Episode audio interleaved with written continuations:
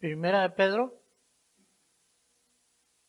capítulo 1, versos del 3 al 9. Muy bien.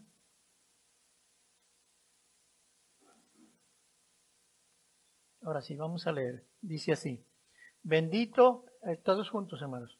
Bendito el Dios y Padre de nuestro Señor Jesucristo, que según su grande misericordia nos hizo renacer para una esperanza viva por la resurrección de Jesucristo de los muertos, para una herencia incorruptible, incontaminada o inaccesible, reservada en los cielos para vosotros que sois guardados por el poder de Dios mediante la fe para alcanzar la salvación que está preparada para ser manifestada en el tiempo postrero, en lo cual vosotros os alegráis, aunque ahora por un poco de tiempo, si es necesario, tengáis que ser afligidos en diversas pruebas, para que sometida a prueba vuestra fe, mucho más preciosa que el oro, el cual, aunque perecedero, se prueba con fuego, sea hallada en alabanza, gloria y honra cuando sea manifestado Jesucristo, a quien amáis sin haberle visto, en quien creyendo, aunque ahora no lo veáis, os alegráis con gozo inefable y glorioso, obteniendo el fin de vuestra fe, que es la salvación de vuestras almas. Oremos. Señor, gracias. Gracias porque te tenemos a ti. Gracias porque sabemos que tú eres nuestro Dios y en ti confiamos y esperamos. Gracias porque podemos estar en este lugar dispuestos para adorarte y escuchar la predicación de tu santa palabra. Te ruego, Señor, en el nombre de Jesús, que abras mentes y corazones, que tu Espíritu Santo toque lo más profundo de cada uno de nuestros seres y que nos bendigas para entender el mensaje de esta mañana. Que uses este siervo tuyo, Señor, como un instrumento solamente en Cristo Jesús. Amén y amén. Pueden tomar asiento, hermanos. Muy bien.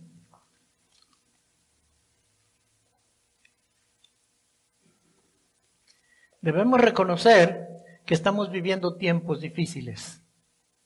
Todavía los estamos viviendo. El año pasado ya se acabó, pero siguen los tiempos difíciles estamos batallando con una terrible pandemia, una batalla tan fuerte y tan tremenda que cada día se acerca más a nosotros. Si nos damos cuenta, cada día son personas más conocidas, conocidas más cerca de nosotros que están siendo contagiadas que están siendo infectadas por este virus. Es una batalla muy fuerte, pero sobre todo es una batalla de fe que nosotros debemos librar como cristianos. También estamos pasando por una, enfrentando una tremenda crisis económica. La crisis ya llegó y ya está, ya está llegando más fuerte. Hay personas que se han quedado sin trabajo, los ahorros están acabando, eh, no hay dinero por ningún lado. Muchas gentes tienen que recurrir a, buscar despensas de las instituciones sin fines de lucro que están dando despensas para sobrevivir y muchos están todavía tomando decisiones si comprar medicinas o comprar alimentos. Es una tremenda crisis económica. Estamos extrañando la comunión familiar. Cómo nos reuníamos como familia, cómo nos abrazábamos, cómo disfrutábamos. Lo estamos extrañando. Y aunque a veces nos, atrevemos a reunirnos respetando la sana distancia y tomando precauciones, siempre extrañamos esa intimidad que tenemos como hispanos, que nos gusta abrazarnos, nos gusta acercarnos más. También estamos extrañando el compañerismo entre hermanos, entre hermanos de la iglesia. Antes nos veíamos más seguido, hacíamos celebraciones, éramos bien fiesteros.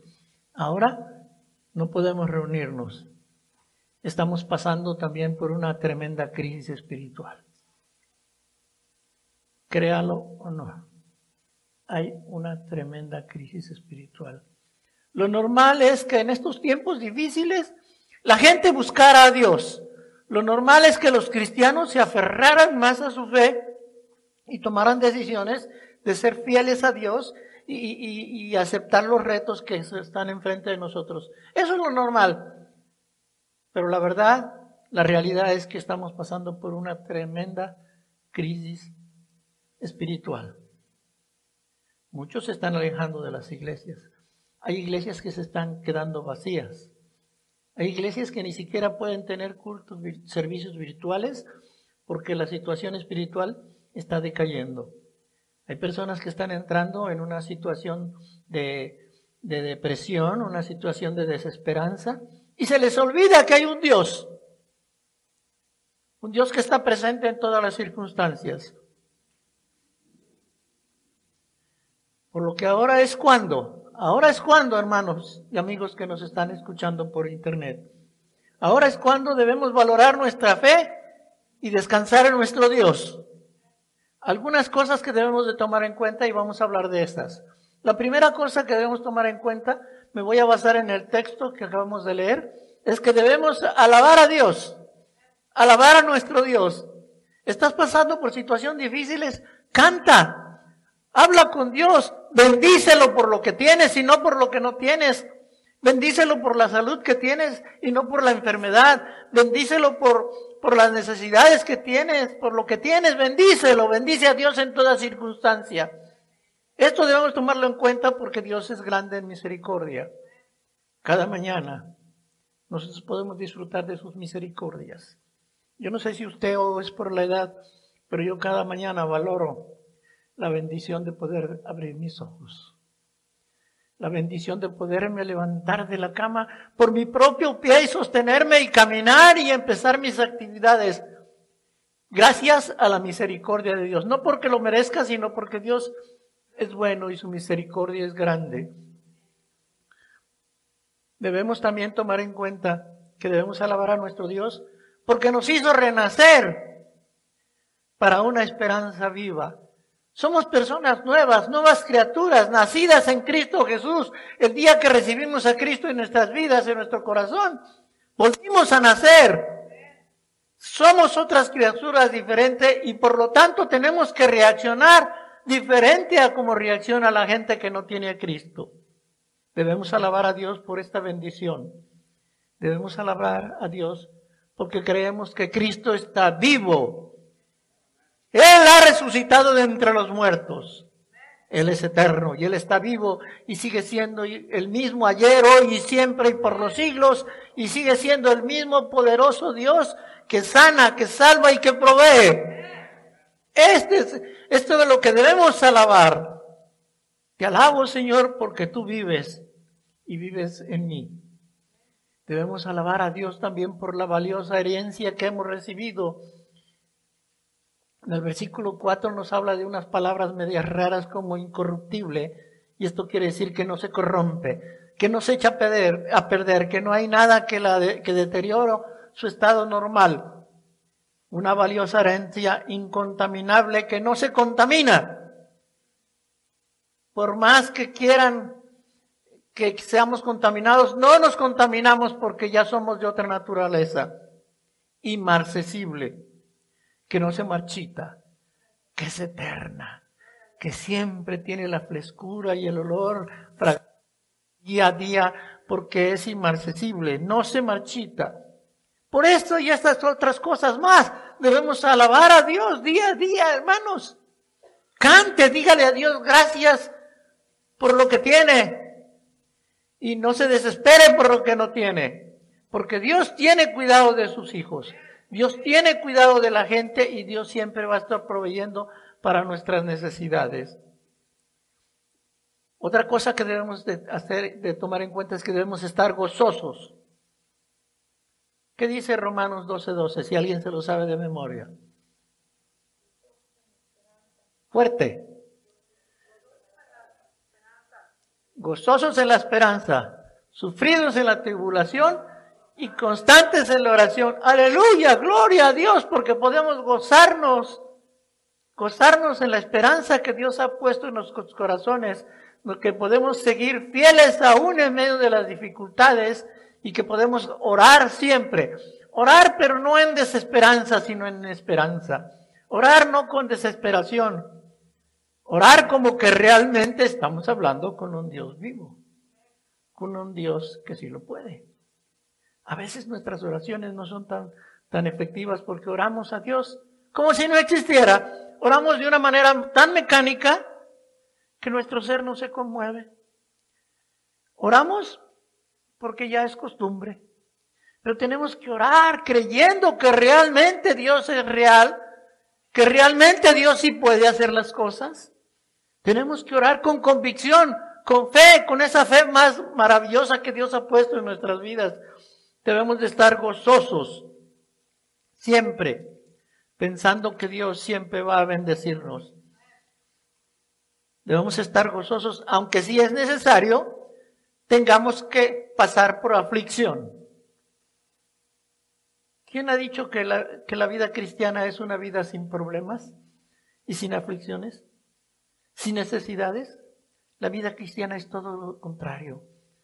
Cuando somos cristianos pasamos por aflicciones, pasamos por enfermedades, pasamos por necesidades, pasamos por tribulaciones, pasamos por, por problemas personales, por problemas de familia. Cuando somos cristianos pasamos por todo eso y más. Pero gloria a Dios porque podemos estar gozosos. Gozosos porque Dios está con nosotros en todo tiempo, en toda circunstancia. Aunque seamos, aunque sea necesario que pasemos por aflicción, a veces es necesario, hermanos, porque a veces nos desviamos, a veces nos confiamos, a veces pensamos que todo lo merecemos y que no hay aflicción en nuestras vidas. Y tratamos de vivir una vida cómoda. Y de repente, ¡pum! Ahí viene la aflicción. Y ahí es donde es probada nuestra fe. Ahí es donde se va a ver si realmente somos cristianos. Si cuando viene la aflicción nosotros renegamos de Dios. Cuando viene la aflicción buscamos ayuda en otros lugares en vez de ir a nuestro Dios. Los cristianos no debemos de ser como dice mucha gente. Dios tiene la última palabra. Qué triste, hermano, es para mí oír esa expresión aún en cristianos, decir, Dios tiene la última palabra. No, Señor, Dios no tiene la última palabra, Dios tiene la primera, la del medio y la última también. Dios tiene toda la palabra y tiene todo el poder para hacer como Él quiera, según su voluntad. No debemos dejar a Dios en último lugar. Cuando viene la aflicción, cuando vienen las pruebas, nos desviamos y vamos a hacer, hacemos cosas increíbles porque queremos salir de nuestras situaciones por nosotros mismos. Y ya al último, al último, Dios, tú tienes la última palabra. ¿Qué pasó, hermanos? ¿Dónde está nuestro gozo? ¿Dónde está el conocimiento de nuestro Dios? ¿Nuestra fe es genuina o es falsa? ¿O somos solamente imitadores? No se puede ser imitador cuando realmente se ha nacido de nuevo. No se puede ser imitador cuando tienes una convicción de quién es Dios y de lo que Dios puede hacer. Y no se puede ser imitador cuando tú sabes que esto es una prueba que va a pasar, que es temporal, que esto no se acaba. Debemos estar gozosos aunque seamos sometidos a diversas pruebas, dice el apóstol Pedro. Cuando seamos sometidos a diversas pruebas, nosotros debemos conservar nuestro gozo Claro, no nos vamos a pasar pachangueándolas y riéndonos y demostrándole a la gente que no nos importa lo que nos está pasando. Sí nos importa, pero tenemos un gozo que nadie nos lo puede quitar. Y ese gozo es la esperanza que sabemos que pase lo que pase, Dios tiene el control. Que Dios es el que toma la decisión en nuestras vidas. Ni los médicos, ni la economía, ni el presidente, ni nadie. Solamente Dios tiene la decisión de lo que va a pasar en nuestras vidas. Desde el día en que creímos en Cristo Jesús, nuestra vida ya no nos pertenece, ya le pertenece a Dios. ¿Qué, ¿Cuál es el propósito de ser probados? El propósito de ser probados es para autentificar el valor de nuestra fe. Aquí tuve un gran conflicto cuando estaba, cuando estaba pensando, ¿qué voy a decir? ¿Qué va a pasar? ¿Cómo puedo dar una ilustración práctica de lo que es ser probados. El apóstol Pedro hace una ilustración y ilustra nuestra fe como el oro que es probado por fuego. Y yo estuve pensando, Cuando tú tienes una joya, tienes algo que es de oro y vienes por una necesidad, tienes una necesidad, ¿qué haces? ¿Qué haces si tienes esa joya? ¿La empeñas? ¿Vas al Monte de Piedad, allá en México, verdad? Aquí vas al Ponchac. ¿Y te dan lo que tú pides?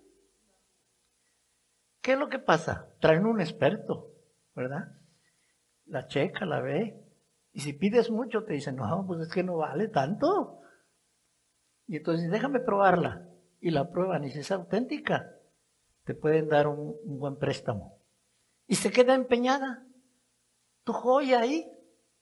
Así empeñamos nuestra fe, hermanos. Cuando tenemos necesidad, vamos y empeñamos nuestra fe. Estuve empezando, ¿cómo, cómo es que empeñamos nuestra fe? Oh, yo tengo una gran necesidad y por lo tanto yo tengo que trabajar este domingo y no voy a ir a la iglesia. Porque tengo una gran necesidad. ¡Pum! Estoy empeñando mi fe, ¿sí o no? Estoy empeñando, empeñando eh, estoy eh, poniendo en entredicho lo que creo en Dios. Y estoy confiando más en lo que voy a ganar este domingo o en lo que Dios puede hacer por mi vida. Y ahí se queda empeñado.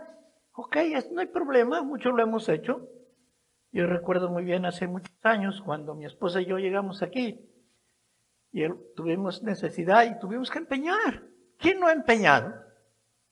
Pero si tiene valor lo que tú has empeñado, lo rescatas. Luchas, te sacrificas por rescatarlo. Hermano, hermana, la solución no es empeñar nuestra fe.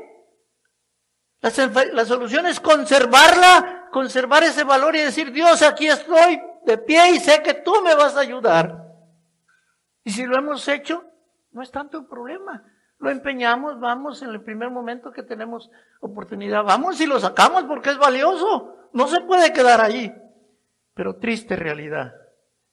Muchos empeñan su fe y no la pueden rescatar. Ahí se queda. Primero fue un domingo, después son dos, después son tres, después es un mes y después viene lo que predicaba yo hace unos meses, la fuerza de la costumbre. Ya perdiste, ya dependiste, ya estás dependiendo, ya eres esclavo de a quien le has empeñado tu fe. Hay que rescatarla si tú has empeñado tu fe de alguna manera, has, has expuesto tu fe, que te han dicho, ay, no que eres cristiano y mira, estás leyendo las cartas, no que eres cristiano y mira, te estás ateniendo a los horóscopos, no que eres cristiano y esto y lo otro, no que eres cristiano y andas pidiendo de comer. ¿Por qué nosotros le damos poca valor, poco valor a nuestra fe? Lo que vale, hay que rescatarlo, hermano. Si tú le has fallado a Dios y yo le he fallado a Dios, en cuanto antes, lo más pronto posible, Señor, perdóname, aquí estoy nuevamente. Dependo de ti y solamente tú me puedes sacar de este problema, porque solamente en ti confío. La fe auténtica, hermanos, se demuestra cuando somos capaces de superar las, las batallas de que no comprometemos nuestra fe de ninguna manera. Al Señor Jesucristo le dijeron, si tú, si tú dices que eres el Hijo de Dios, haz esto o lo otro. ¿Cuántas veces te han dicho a ti, si tú eres cristiano, haz esto, haz esto o lo otro? No pasa nada.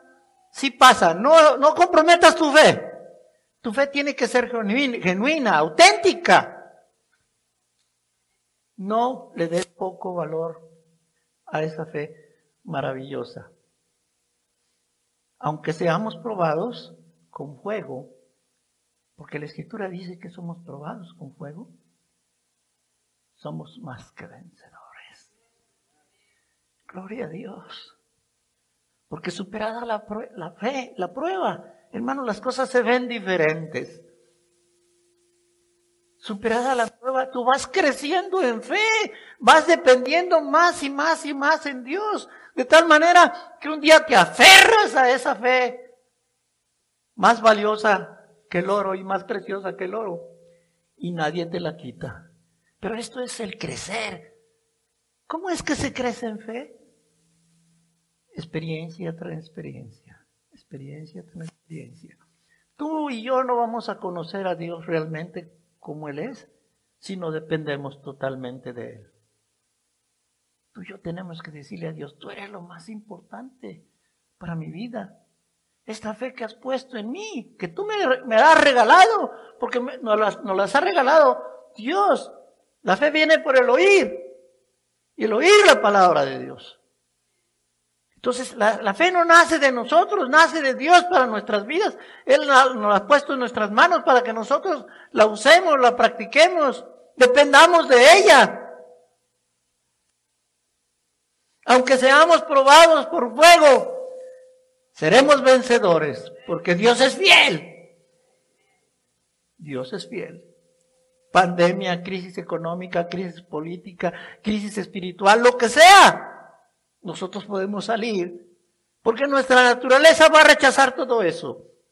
Cuando somos sometidos a fuego, el oro cuando es sometido al fuego, le sacan toda la escoria, todo lo que nos sirve y sale más purificado y vale más. Tenemos que darle la importancia a nuestra fe. Nuestra fe es más preciosa que el oro. Así, le dice el apóstol Pedro a sus escritores. Vuestra fe más preciosa que el oro. Y lo dice de una manera tan especial que me impresiona cómo hace la gran comparación.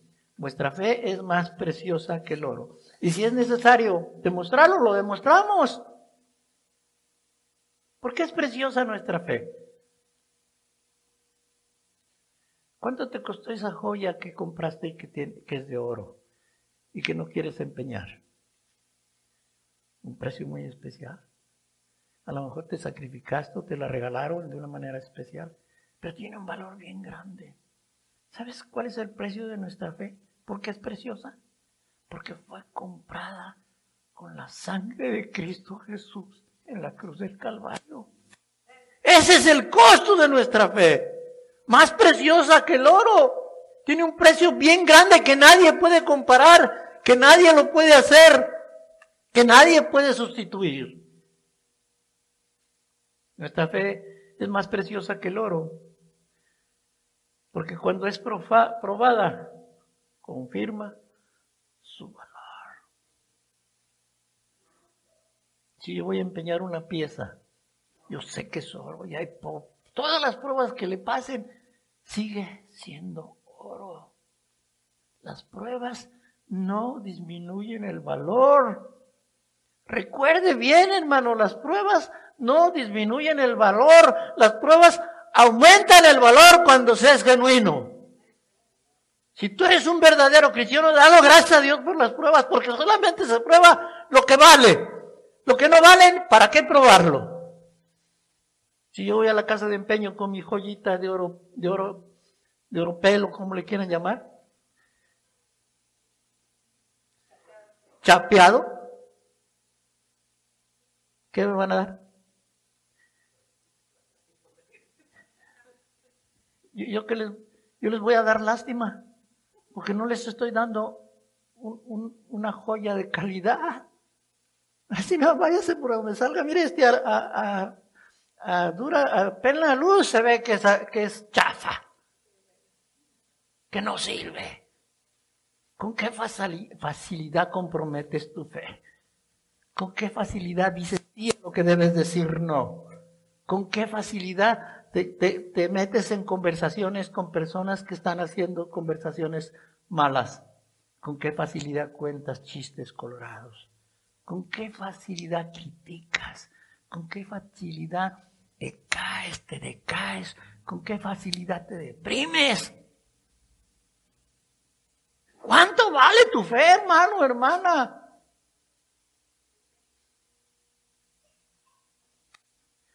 Nuestra fe cuando es probada, aumenta su valor. Por lo tanto, el apóstol Pedro nos enseña, inspirado por el Espíritu Santo, que cuando pasemos por pruebas tenemos que darle gracias a Dios. Cuando pasemos por pruebas tenemos que alabar a Dios, porque solo se prueba lo que vale. Lo que no vale ni para qué molestarse. Ese chafa, ese cristiano ni para qué lo escucho. No tiene caso. Ah, pero ese cristiano falló. Falló, pero reconoció que había fallado. Pide perdón y, resurge esa naturaleza que ya existe en él. Algunos han hecho de, mis frases a veces unas frases que son para recordar. Tu vi o no tu vi, no es mi frase, sino es cómo lo, cómo lo menciono y cómo lo digo. Tu vi o no tu vi, eres o no eres. El que es, es y será siempre. El que realmente nació en Cristo Jesús va a ser cristiano siempre. El que no ha nacido en Cristo Jesús y solamente ha nacido en una familia cristiana, ha nacido en una iglesia, ese cristiano se puede ir al mundo en el momento que, vea la oportunidad. Pero cuando alguien ha nacido en Cristo Jesús, es para siempre, hermanos. No se puede nacer hoy y morir mañana. Nacer hoy y morir mañana, esto no es un juego. Esto es una realidad. ¿Eres o no eres cristiano? Si eres, enfrenta, ten valor de demostrar que verdaderamente tu fe es muy valiosa. Esta fe, que es más preciosa que el oro, produce alabanza y gloria a nuestro Dios. Esta fe, que es más preciosa que el oro, produce alabanza y gloria a nuestro Dios. Por medio de nuestra fe, Dios es glorificado. Por medio de nuestra fe, Dios es alabado. Por medio de nuestra fe, dicen, ah, mira, ese sí es verdadero cristiano. Lo ofendimos, le dijimos, hicimos, y no se dio. Mira, este le dijimos que era mandatorio venir a trabajar el domingo y vino el domingo, pero después dijo, ya no. Oh, oh. Yo soy cristiano, yo, yo tengo una cita con Dios. Yo no voy a hacer esto de un, hábito. Mis necesidades no van a ser suplidas si trabajo o no trabajo en domingo. Si hago esto o aquello, mis, mis necesidades van a ser suplidas porque mi Dios es grande. Alguien dijo, no le pidas a Dios que te dé más trabajo, sino pídele a Dios que, que te dé más dinero. La solución no está en el trabajo, hermanos. La solución no está en andar comprometiendo nuestra fe, ni en política, ni en economía, ni en ninguna circunstancia. La solución es confiar plenamente en Dios, que el que nos rescató nos mantiene firmes. Nuestro testimonio es una demostración de nuestra fe verdadera. Ese es un, nuestro testimonio es una demostración de nuestra fe verdadera. Por lo que en medio de las pruebas debemos mostrar el valor de nuestra fe. ¿Cuánto vale tu fe? ¿Vendes tu fe por un plato de lentejas? ¿Vendes tu fe por pequeñeces? ¿Empeñas tu fe por algo que no vale la pena? A veces nuestra fe es tan barata que le pedimos a Dios algo que ya tenemos. Yo, yo a eso le llamo fe barata. Yo, a veces les digo, no, no desperdiciando tu fe. Tu fe guárdala para cosas realmente difíciles. Si Dios, Dios ya te lo dio, ¿por qué sigues pidiendo lo mismo? Porque quieres más y más y más. Confórmate con lo que Dios te ha dado. Y Dios te va a bendecir de una manera que te vas a volver una persona poderosa en fe. Vas a tener un valor bien fuerte. Cada uno de nosotros tenemos que llegar a la estatura de recibir sin pedir. Cuando tú empiezas a recibir y no le has pedido a Dios, tu fe está creciendo.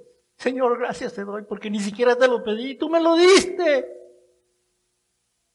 Eso es Llegar a una estatura de fe tan maravillosa que lo que tú tienes o lo que eres lo pones en un valor muy especial. Nuestra fe más valiosa, más preciosa que el oro y que el oro refinado, no cualquier oro. La fe sin obediencia carece de valor. La fe sin obediencia carece de valor. Dios, yo creo en ti, pero ¿sabes qué? Con mis actitudes, yo estoy demostrando que no te creo. Pero yo creo en ti, soy un fiel devoto, yo voy y vengo y hago. Pero con mi, con mi testimonio les demuestro que no te creo a ti.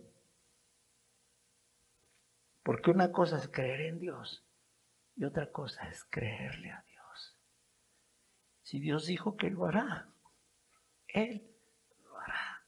Y no importan las circunstancias por las que estemos pasando. No importa cuán difícil sea la necesidad del problema, Dios lo va a hacer.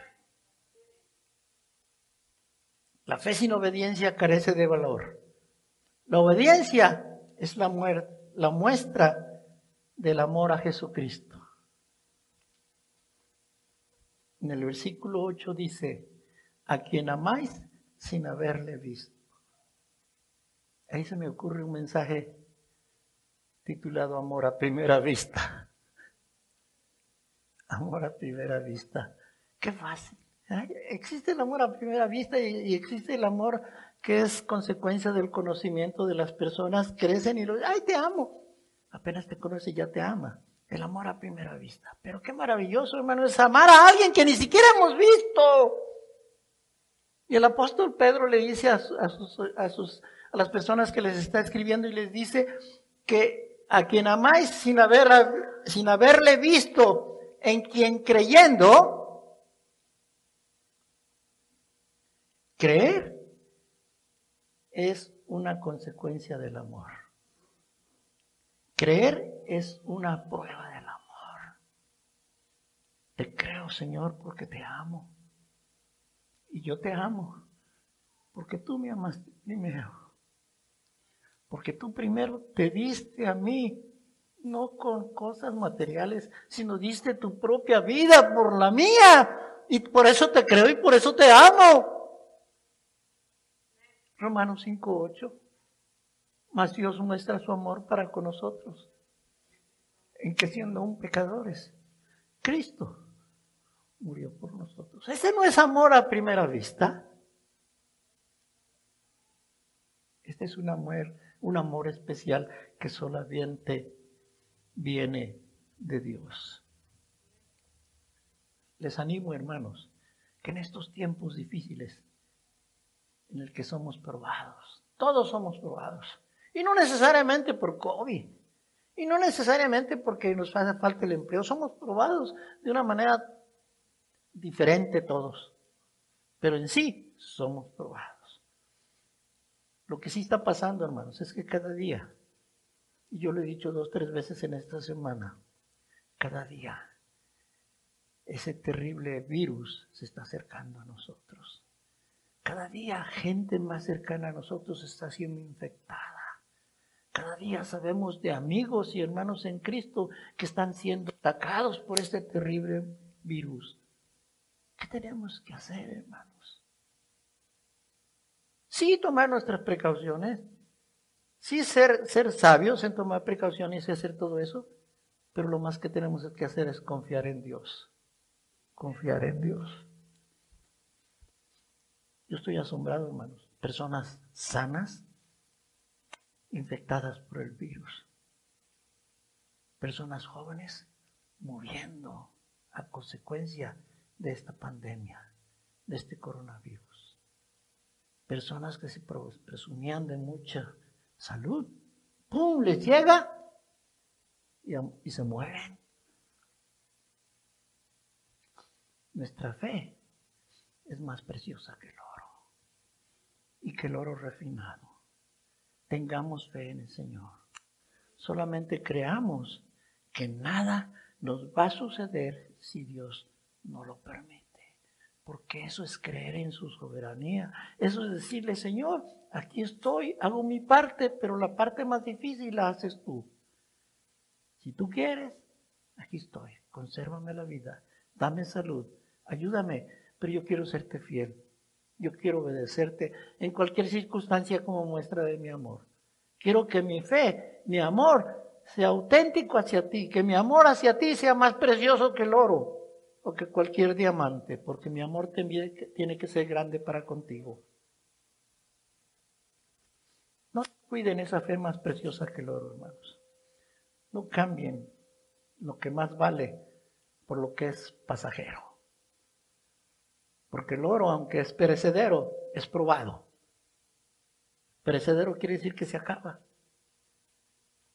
Pero nuestra fe no es perecedera, nuestra fe es preciosa porque también es eterna. Debe de ser siempre, siempre. Así es que hermanos, enfrentemos todo esto y cuando conozcamos personas que están pasando por dificultades, animémosles a creer en Dios.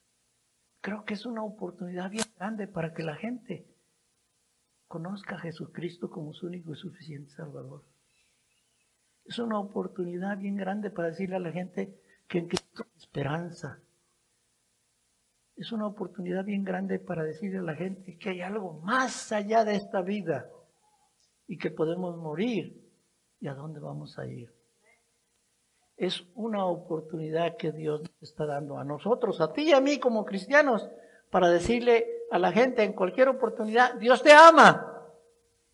Quiere que tengas esta fe maravillosa, que no le tengas miedo ni a la muerte. Eso es, eso es precioso, ¿no, hermano? Qué bonito es. Si me muero, pues yo ya sé dónde voy a ir. Yo he escuchado muchas veces estas palabras de cristianos que ya están ante la presencia de Dios.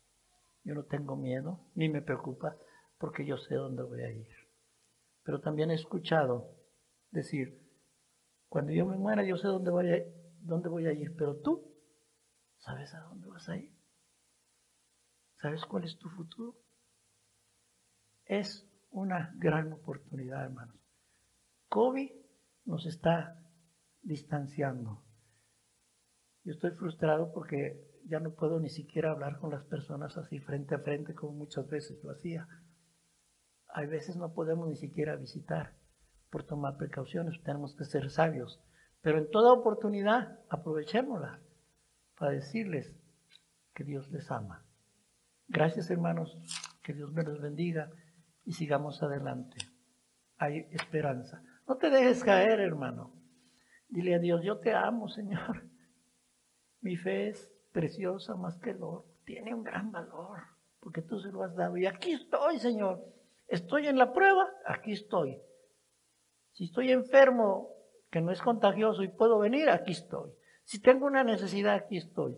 Si tengo un problema, aquí estoy. Y a veces me he atrevido a ser un poco más valiente y decirles, aunque estés enojado, ven a la iglesia. Si te enojaste con la esposa, con el hijo, con el perro, con quien sea, tú ven a la iglesia, porque eso le da mucho valor a tu fe. Y en la iglesia es donde puedes encontrar solución a todo lo que tengas en problemas. Vamos a orar, hermano. Padre, te damos gracias en esta mañana, porque tu palabra es fiel. Tú eres fiel, Señor. Tú no permites que suframos pruebas más allá de las que podamos soportar. No nos das más carga de lo que podemos soportar. Gracias, Señor, porque podemos descansar en ti, porque podemos poner nuestras vidas en ti, Señor, y no solo las nuestras, sino las de nuestras familias y de la gente que nos rodea. Gracias, Señor, porque sabemos que tú tienes un límite para esta pandemia Tú sabes cuándo y cómo esta pandemia va a ser controlada. Confiamos en que tú lo vas a hacer, Señor. Confiamos en que tu misericordia es para siempre. Gracias, Señor, en Cristo Jesús. Amén amén. Dios les bendiga, hermanos.